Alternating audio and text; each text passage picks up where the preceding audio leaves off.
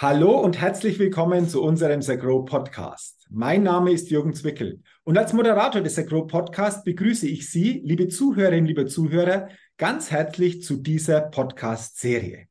Freuen Sie sich heute wieder auf ein spannendes und interessantes Interview. Denn ich begrüße heute im The Grow Podcast den Managing Partner von Euroconsil, dem Partner für den erfolgreichen Unternehmensverkauf Sebastian Göring. Lieber Herr Göring, herzlich willkommen. Ich freue mich sehr, dass wir heute schon den dritten Podcast gemeinsam aufnehmen können, weil wir so eine Serie haben und heute ein ganz spezielles Thema einfach auch wieder näher beleuchten wollen. Deswegen nochmal herzlich willkommen und ich bin sehr gespannt auf unser heutiges Gespräch. Ja, grüß Gott und guten Tag, Herr Zwickel. Ja, ich habe es ja schon gesagt, wir hatten schon zwei Podcast-Folgen aufgenommen zu diesem Thema rund ums Unternehmen und wollen heute eine Podcast-Folge aufnehmen zum Thema Vorbereitung auf den Unternehmensverkauf. Das ist sicherlich insgesamt ein spannendes Thema, natürlich für alle Unternehmerinnen und Unternehmer interessant, die sich mit diesem Gedanken, mit diesem Thema beschäftigen. Und deswegen, ich, deswegen bin ich gespannt, Herr Göring, was Sie uns hier für wichtige Tipps weitergeben können. Und wenn wir auf dieses Thema blicken, Unternehmensverkauf, dann ist natürlich immer eine Frage auch gleich zum Start, wann ist denn für so einen Unternehmensverkauf der richtige Zeitpunkt? Gibt es den richtigen Zeitpunkt, beziehungsweise was würden Sie sagen, was sollte man hier auf jeden Fall beachten? Also zwei Dinge würde ich jedem Unternehmer empfehlen, äh, sich äh, bei der Frage äh, des Zeitpunktes äh, im Klaren zu sein. Äh, das eine ist natürlich äh, hinsichtlich der Firma. Das heißt also, ähm, wie bei Aktien auch. Äh, Warren Buffett hat mal gesagt, also der richtige Zeitpunkt ist sozusagen am Peak, ganz, wenn das Unternehmen ganz oben steht, mhm. äh, die Aktien zu verkaufen und da ein Unternehmensverkauf ja auch eine, ein Anteilsverkauf ist in den meisten Fällen, also bei einer Kapitalgesellschaft, ähm, ist es auch hier so, ähm, wenn also das Unternehmen äh, seinen absoluten Höhepunkt äh, äh, erreicht hat, ist es besser für den Unternehmer zu verkaufen, als würde er das Unternehmen in einer Krisensituation verkaufen, wenn also die Zahlen sozusagen äh, sich nach unten bewegen. Ähm, das ist das eine, was das Unternehmen angeht. Das zweite ist natürlich äh, die persönliche Planung des Unternehmers als sich. Das heißt also, jeder Unternehmer hat ja auch eine Lebensplanung und äh, weiß, wann möchte ich ungefähr äh, in Rente gehen, wann möchte ich äh, sozusagen einen Lebensabschnitt auch ohne Unternehmen und ohne Arbeit führen. Und da kann man so ganz allgemein sagen, drei bis vier Jahre, bevor der Unternehmer in Rente geht oder gehen möchte, wäre der richtige Zeitpunkt. Warum drei bis vier Jahre? Also zum ersten ist es aus unserer betrieblichen Praxis so, dass die wenigsten Unternehmen in einem verkaufsfertigen Zustand sind. Das heißt, bei vielen Unternehmen müssen noch bestimmte äh, Themen gemacht werden, äh, die das Unternehmen überhaupt verkaufsfertig machen. Also zum Beispiel Unternehmen, mittelständische Unternehmen, die Pensionsrückstellungen in der Bilanz haben, äh, sind de facto nicht verkäuflich. Ja, also solche Pensionsrückstellungen für die Geschäftsführer, geschäftsführende Gesellschafter, äh, die müssen äh, vor einem Unternehmensverkauf oder im Zuge des Unternehmensverkaufs herausgelöst werden. Ähm, bei vielen Unternehmen ist es auch ganz praktisch so, dass äh, viele ähm, Formalien, also sprich äh, gesellschaftsrechtliche Unterlagen gar nicht vorliegen äh, oder nicht aktuell sind. Sowas muss vorbereitet werden. Und wenn dann diese formalen Vorbereitungen getroffen sind, dann äh, beginnt sozusagen der Zeitabschnitt, wo man das Unternehmen natürlich auch äh, entsprechend für einen Investor aufbereiten muss. Das heißt, äh, im, im, Vorfeld eines Unternehmensverkaufes äh, muss ein Exposé geschrieben werden. Es müssen äh, sich angeschaut werden, was sind gegebenenfalls auch Schwächen des Unternehmens, an denen ich nochmal arbeiten muss. Ähm, was sind Chancen des Unternehmens, wo ich vielleicht nochmal eine besonders starke Ertragswirksamkeit darstellen kann, wenn ich also in der Vergangenheit sozusagen die Bilanzierung eher äh, steueroptimiert gemacht habe, dass wenig Gewinn rauskommt, um wenig Steuern zu zahlen. Äh, das ist natürlich dann im Vorfeld eines Unternehmensverkaufs sinnvoll. äh, dann äh, die Gewinne, die Ertragsstärke des Unternehmens auch äh, zu zeigen. Mhm. So, und äh, dann ist natürlich in etwa ein Zeitraum von ein, anderthalb Jahre einzurechnen, wo der bestmögliche Käufer gesucht werden muss. Das heißt also, ich habe ja einen direkten Zusammenhang zwischen dem möglich maximalen Kaufpreis einerseits und der maximalen Kaufinteressentenanzahl andererseits. Also das liegt ja in der Natur der Sache, dass wenn ich nur zwei, drei Kaufinteressenten habe, dass ich dann wahrscheinlich einen niedrigeren Preis bekomme, als wenn sich 50 oder 60 äh, für mein Unternehmen interessieren. Das mhm. heißt also, äh, diese Kaufinteressentensuche, diese Investorensuche ist ein Zeitrahmen, den man nicht unterschätzen sollte. Mhm. Und last but not least, äh, wenn der Käufer gefunden ist, wenn die Due Diligence erfolgt ist, wenn die Verhandlungen äh, erfolgt sind, auch das dauert etwa so sechs bis neun Monate, dann muss nach der Übertragung des Unternehmens der Unternehmer im Regelfall noch eine ein- bis zweijährige Einarbeitungszeit ähm, gewährleisten. Mhm. Wenn ich sage im Regelfall, dann deswegen, weil die Einarbeitungszeit natürlich ein Stück weit von der Größe des Unternehmens auch abhängt. Mhm. Das heißt also, ein großes Unternehmen, was vielleicht eine Dreier-Geschäftsführung hat, wo es 15 Bereichsleiter gibt, äh, so ein Unternehmen ist natürlich von der Einzelperson des Unternehmers im Regelfall weniger personenabhängig als ein Unternehmen mit vielleicht 30, 40 Mitarbeiter, äh, wo alle zentralen Entscheidungen und äh, äh, Zukunftsthemen beim Unternehmer selbst liegen. Und äh, da, wo es diese zweite Führungsebene nicht gibt, äh, da sollte sie im Idealfall implementiert werden.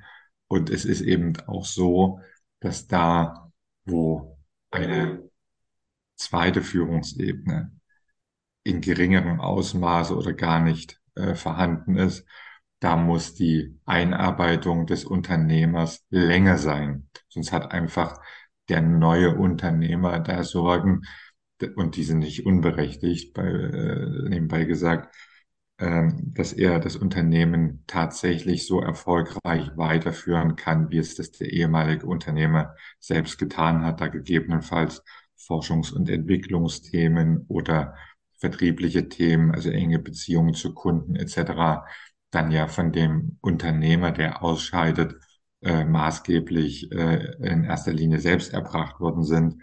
Und diese Transformation hin zu dem neuen geschäftsführenden Gesellschafter, äh, die muss äh, im Idealfall äh, so angelegt sein, dass äh, alle wesentlichen Erfolgsbausteine des Unternehmens an den Käufer übertragen werden können. Deswegen dieser Zeitraum von drei bis vier Jahren, den wir auf jeden Fall empfehlen, ähm, vor einem Unternehmensverkauf zum Beispiel mit Euroconsil Kontakt aufzunehmen und diese Vorbereitungen in die Wege zu leiten. Okay, ähm, Sie haben es ja angesprochen, es gibt einfach einige Dinge, die hier zu beachten sind, um dann einfach auch den Zeitraum gut zu nutzen. Herr Göring, was sind denn, um, um ähm, einfach auch noch, glaube ich, einen wichtigen Punkt anzusprechen, was sind denn auch noch Maßnahmen, die ein Unternehmerin, Unternehmer machen kann, um diesen Unternehmenswert noch zu steigern? Gibt es denn da auch äh, entsprechend noch Möglichkeiten? Und äh, wenn ja, wie sehen denn diese konkret aus oder wie könnten diese aussehen?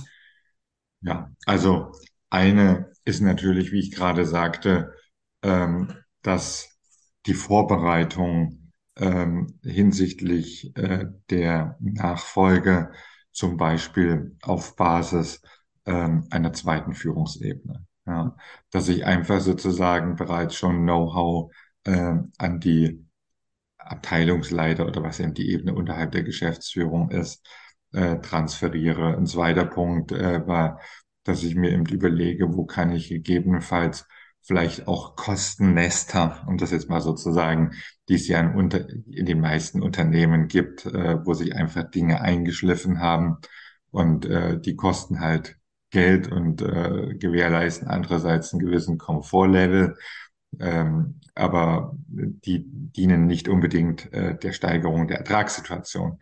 Und wenn ein Unternehmen verkauft werden soll, dann soll natürlich gezeigt werden, wie viel Ertragskraft in dem Unternehmen steckt, weil das ja die Voraussetzung für den Unternehmenswert ist und damit letztendlich auch für den Kaufpreis. Und äh, diese Dinge äh, sollten dort äh, im Vorfeld natürlich Berücksichtigung finden. Mhm, okay, also auch ein ähm, paar, paar wichtige Punkte. Ich glaube, was auch wichtig ist, und das ist ja bei Unternehmen, denke ich, in den meisten Fällen oder grundsätzlich der Fall, äh, das Thema äh, Betriebsimmobilien. Äh, was passiert jetzt, wenn ein Unternehmen verkauft werden soll mit den Betriebsimmobilien? Welche Möglichkeiten gibt es denn da, die hier auch ja, zu berücksichtigen sind oder die man auf jeden Fall beachten sollte? Also die Fragestellung der, was geschieht mit der Betriebsimmobilie.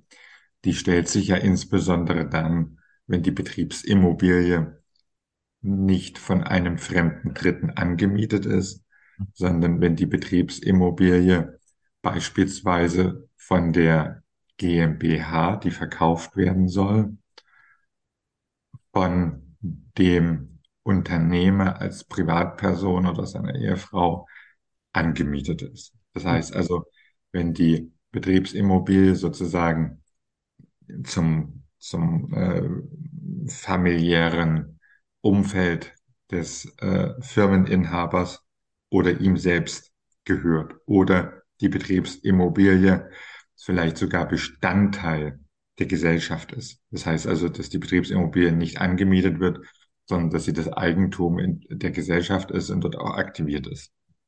Ähm, in diesen beiden Fällen ähm, sollte sich ein Unternehmer darüber klar sein, dass nicht jeder Käufer oder anders ausgedrückt, sogar die meisten Käufer möchten nicht die Immobilie erwerben. Die mhm. meisten Käufer möchten die Firma erwerben und nicht die Immobilie. Das heißt, wenn ich als Unternehmer darauf bestehe, dass der Unternehmenskäufer die Betriebsimmobilie selbst mitkaufen muss, dann schränke ich die Kaufinteressentenzahl schon einmal deutlich ein. Also darüber muss sich ein Unternehmer im Klaren sein. Mhm. Das Zweite, worüber sich der Unternehmer im Klaren sein muss, ist, dass wenn die Betriebsimmobilie im Rahmen der Unternehmenstransaktion verkauft wird und er sie in der Vergangenheit im, im Privatvermögen hatte und an die GmbH vermietet hat, dass dann natürlich ein wesentlicher Teil seines, seiner monatlichen Einnahmen äh, dann wegfallen. Und das kann natürlich gerade in einer Situation, wo der Unternehmer dann äh, in Rente geht und äh, in der Vergangenheit sozusagen immer noch jeden Monat, was ich, 5000 Euro oder wie viel auch immer, wie groß die Immobilie ist, noch sozusagen zusätzlich hatte, äh, kann das natürlich ähm, ein Verlust, äh, als Verlust sozusagen monatlicher Einnahmen wahrgenommen werden.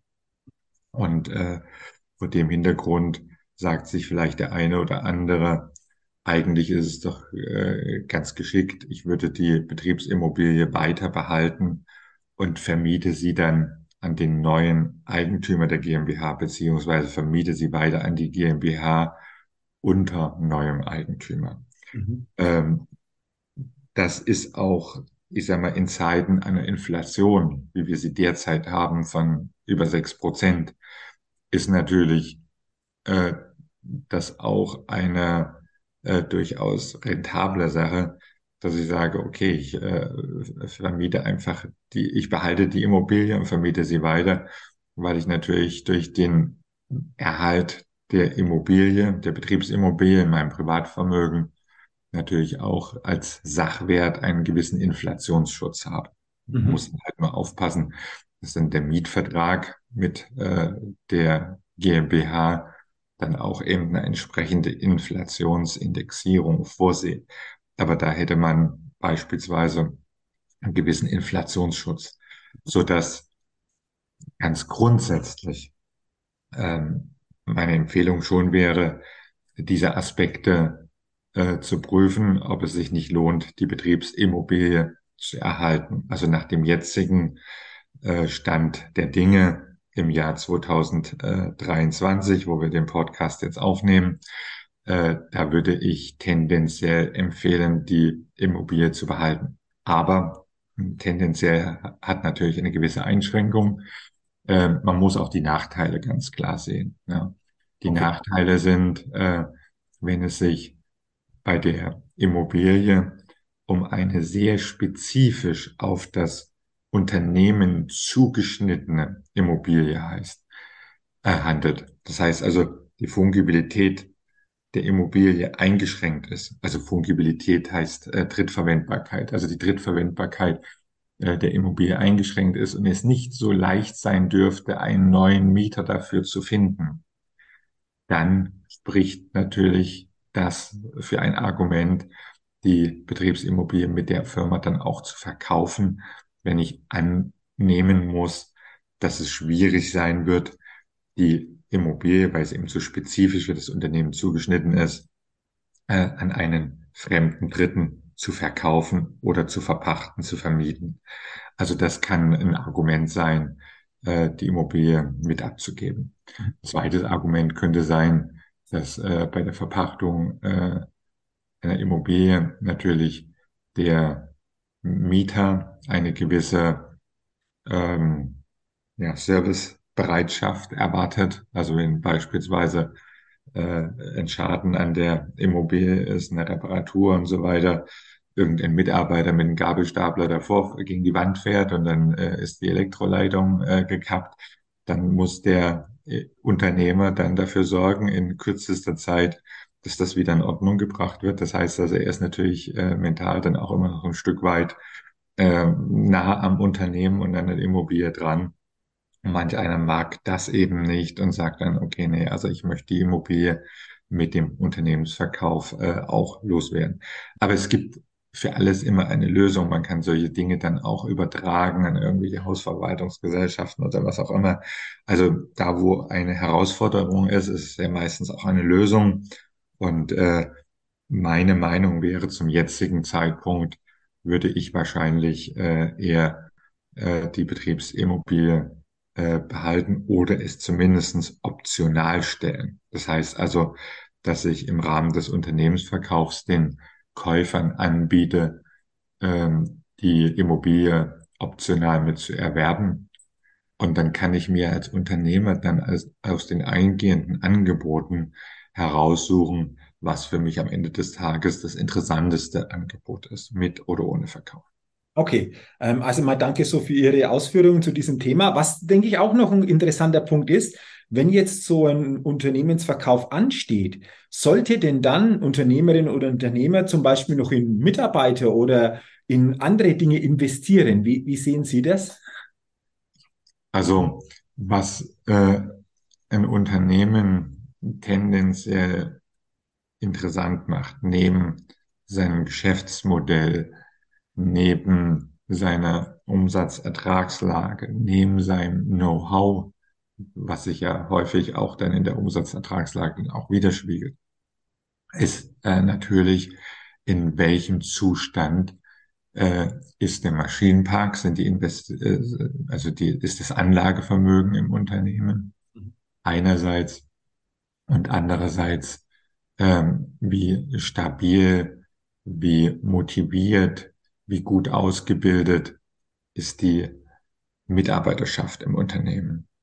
Also man kann grundsätzlich sagen, Unternehmen, die einen Investitionsstau haben, die sind sicherlich mit Abschlagen nur verkaufbar.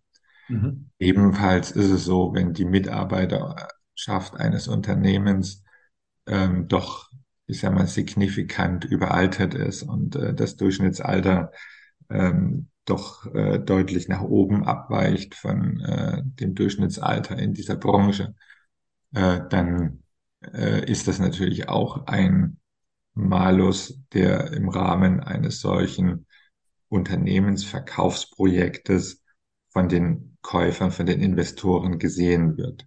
Auf der anderen Seite ist es hinsichtlich der Investitionen natürlich so, ähm, dass ich als Unternehmer mir überlegen muss, welche Investitionen, die jetzt in den nächsten ein, zwei Jahren anstehen würden, sind denn wirklich jetzt noch für das Unternehmen wichtig? Also welche Investitionen wirken sich auch wertsteigernd für das Unternehmen aus?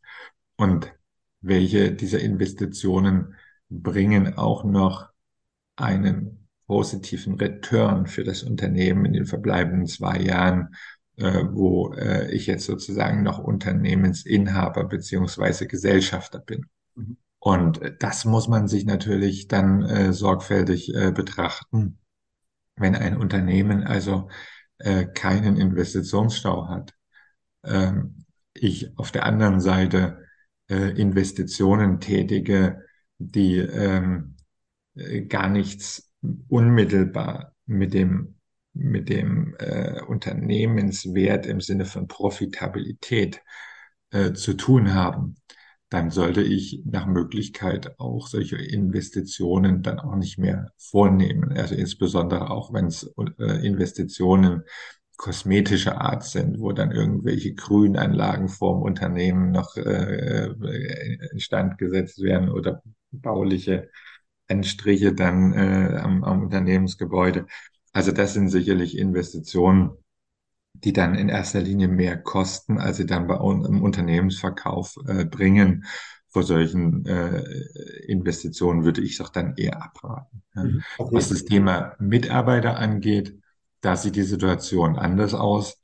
Äh, die Mitarbeiter sind ein ganz existenzieller oder essentieller Faktor äh, bei der Bewertung eines Unternehmens. Das schaut sich auch jeder Investor an. Und wenn ich äh, zeigen kann, dass ich eine motivierte, junge, gut ausgebildete Mannschaft habe, dann ist das jenseits der nackten Zahlen von Umsatz, Gewinn und EBIT und äh, EBITDA und was für äh, Kennziffern dann alles noch mit angeschaut werden, äh, ist auf jeden Fall äh, dieses qualitative Faktum einer äh, guten Belegschaft an sich schon für viele äh, Unternehmen heutzutage äh, das eigentliche Asset. Also wenn Sie jetzt beispielsweise in den Handwerksbereich schauen, äh, da ist eigentlich äh, eine äh, gute, ein gutes Mitarbeiterteam äh, ist eigentlich eines der wesentlichen Kaufargumente auch für Wettbewerber, die die Übernahme eines anderen Handwerksbetriebes in Erwägung ziehen, weil es einfach schwieriger geworden ist, äh, Fachkräfte am Markt anzuwerben. Und äh, Fachkräfte sind ja nicht immer nur die Ingenieure und äh, äh die Forschungs- und Entwicklungsleiter, sondern sind auch Facharbeiter. Ja? Und äh, die wird es immer schwerer aufgrund unserer demografischen Entwicklung äh, zu gewinnen geben. Und von daher ist natürlich ein Unternehmen, was hier gut aufgestellt ist, äh, per se schon einmal im Vorteil im Wettbewerb mit anderen zum Verkauf stehenden Unternehmen. Mhm, okay, dann, äh, ich glaube, so, so der letzte Punkt, der dann natürlich auch mal wichtig ist und wo wir noch drüber gucken wollen, ist das Thema, wenn dieser Unternehmensverkauf ansteht, welche Dokumente sind denn dafür notwendig? Also das ist äh, eines der äh, wesentlichen Punkte, die im Rahmen, als ich vorhin sagte, so drei Jahre, vielleicht sogar vier, vorher sich mit dem Thema Unternehmensverkauf auseinanderzusetzen, äh, die ich sozusagen im Vorfeld prüfen muss. Also man kann sagen, dass bei einem mittelständischen Unternehmen in etwa so 300, 400 Dokumente. Es kommt auf die Größe des Unternehmens an. Es kommt darauf an, ob das Unternehmen Tochtergesellschaften hat, von denen vielleicht sogar einige im Ausland sitzen. Ähm, aber selbst eine, ich sage jetzt mal GmbH, die in Deutschland sitzt und vielleicht äh, drei, vier Millionen Jahresumsatz macht, äh, hat auf jeden Fall so etwa zwei bis 300 Dokumente, die in einen sogenannten Datenraum für die Due Diligence, also die Due Diligence ist sozusagen die Prüfung, die die Kaufinteressenten vor Übernahme einer Firma machen, eingestellt werden müssen. Und äh, da bekommen äh, die Mandanten von Euroconsil äh, dann von uns eine Liste, wo diese äh, Dokumente, die im Zusammenhang mit dieser Unternehmenstransaktion stehen, ähm, alle aufgeführt sind so dass also der Unternehmer hier ausreichend Zeit hat, äh, Dokumente, die gegebenenfalls noch gar nicht vorhanden sind oder die eine Aktualisierung bedürfen, dann eben auch zusammentragen kann. Also es würde jetzt hier zu weit gehen, jetzt äh, da alle 250, 350 Dokumente aufzuführen. Da wäre der Zeitraum äh, Ihres Podcasts gesprengt. Aber ähm, nur jetzt mal um so zwei, drei äh, Beispiele herauszugreifen. Also was wir häufig sehen, ist äh, bei den Verträgen, die zur Verfügung gestellt werden müssen, dass die häufig äh, nicht mehr aktuell sind. Also weder die Verträge mit Kunden noch die Verträge mit Mitarbeitern. Also ähm, da gilt dann sozusagen, äh, wenn die Verträge nicht aktuell sind, äh, das Gewohnheitsrecht, also beispielsweise jetzt äh, im, Mitarbeiterbereich äh, Mitarbeiters eingestellt worden als äh, Abteilungsleiter vor, was ich, zehn Jahren. Und äh, dann ist halt sukzessive sein Gehalt erhöht worden, vielleicht durch variable Bestandteile, äh, vielleicht äh, zusätzliches Weihnachtsgeld, äh, ein Firmenwagen, den er bekommen hat. Und ähm, das wird vielfach äh, nicht in den Arbeitsverträgen nachgezogen. Also das ist jedenfalls das, was wir häufig erleben. Wenn aber ähm, so ein Dienstwagen einmal gewährt wurde oder ein Weihnachtsgeld zwei, dreimal gezahlt wurde, dann ist das faktischer äh, Vertragsbestandteil. Und äh, wenn solche Verträge nicht aktualisiert sind, dann kommt es natürlich automatisch dann im Rahmen einer Due Diligence, wo sich die äh, Investoren alle Verträge anschauen dann zu einem Gap zwischen dem, was Vertragsstand ist und das, was faktischer äh, tatsächlich ist, äh, äh, richtig ist und was gelebt wird.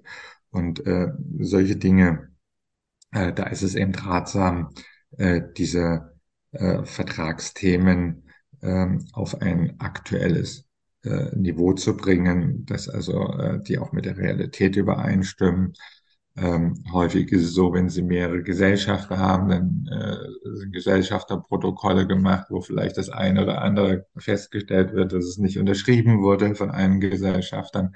Also da gibt es ganz, ganz viele Punkte. Ähm, die, da jetzt, wie gesagt, im Einzelnen durchzugehen, das würde doch jetzt äh, die Zeit äh, deutlich äh, überspannen, die man sich anschauen äh, muss im Rahmen äh, einer Unternehmens- oder im Vorfeld einer Unternehmenstransaktion äh, und die dann sozusagen noch up-to-date auf den neuesten Stand bringen muss. Mhm. Äh, wunderbar. Ich sage mal schon, äh, lieber Herr Göring, herzlichen Dank für Ihre interessanten Gedanken, wichtigen Punkte zum Thema Vorbereitung auf den Unternehmensverkauf. Wie bei den anderen Podcasts, bei den beiden auch heute wieder wirklich sehr, sehr wertvolle Inhalte. Dafür sage ich herzlichen Dank und äh, wünsche Ihnen natürlich weiterhin bei Ihrer beruflichen, persönlichen Richtung alles, alles Gute und noch viele erfolgreiche Begleitungen, vor allen Dingen, wenn es auch darum geht, ein äh, Unternehmen erfolgreich zu verkaufen. Herzlichen Dank nochmals für unser Gespräch. Ich bedanke mich bei Ihnen und wünsche Ihnen noch einen schönen Tag und allen Zuhörern auch. Vielen, vielen Dank. Ja, liebe Zuhörerinnen, lieber Zuhörer des Agro Podcasts, ähm, Dankeschön natürlich auch an Sie, dass Sie heute in diese Folge Vorbereitung auf den Unternehmensverkauf hineingehört haben. Und wenn dieses Thema für Sie relevant ist, wünsche ich Ihnen, dass Sie viele gute Gedanken mitnehmen können und wünsche Ihnen natürlich auch weiterhin eine gute Zeit und freue mich, wenn Sie auch bei der nächsten Folge des Agro Podcasts wieder hineinhören und mit dabei sind. Bis dahin alles Gute, Ihr Jürgen Zwickel.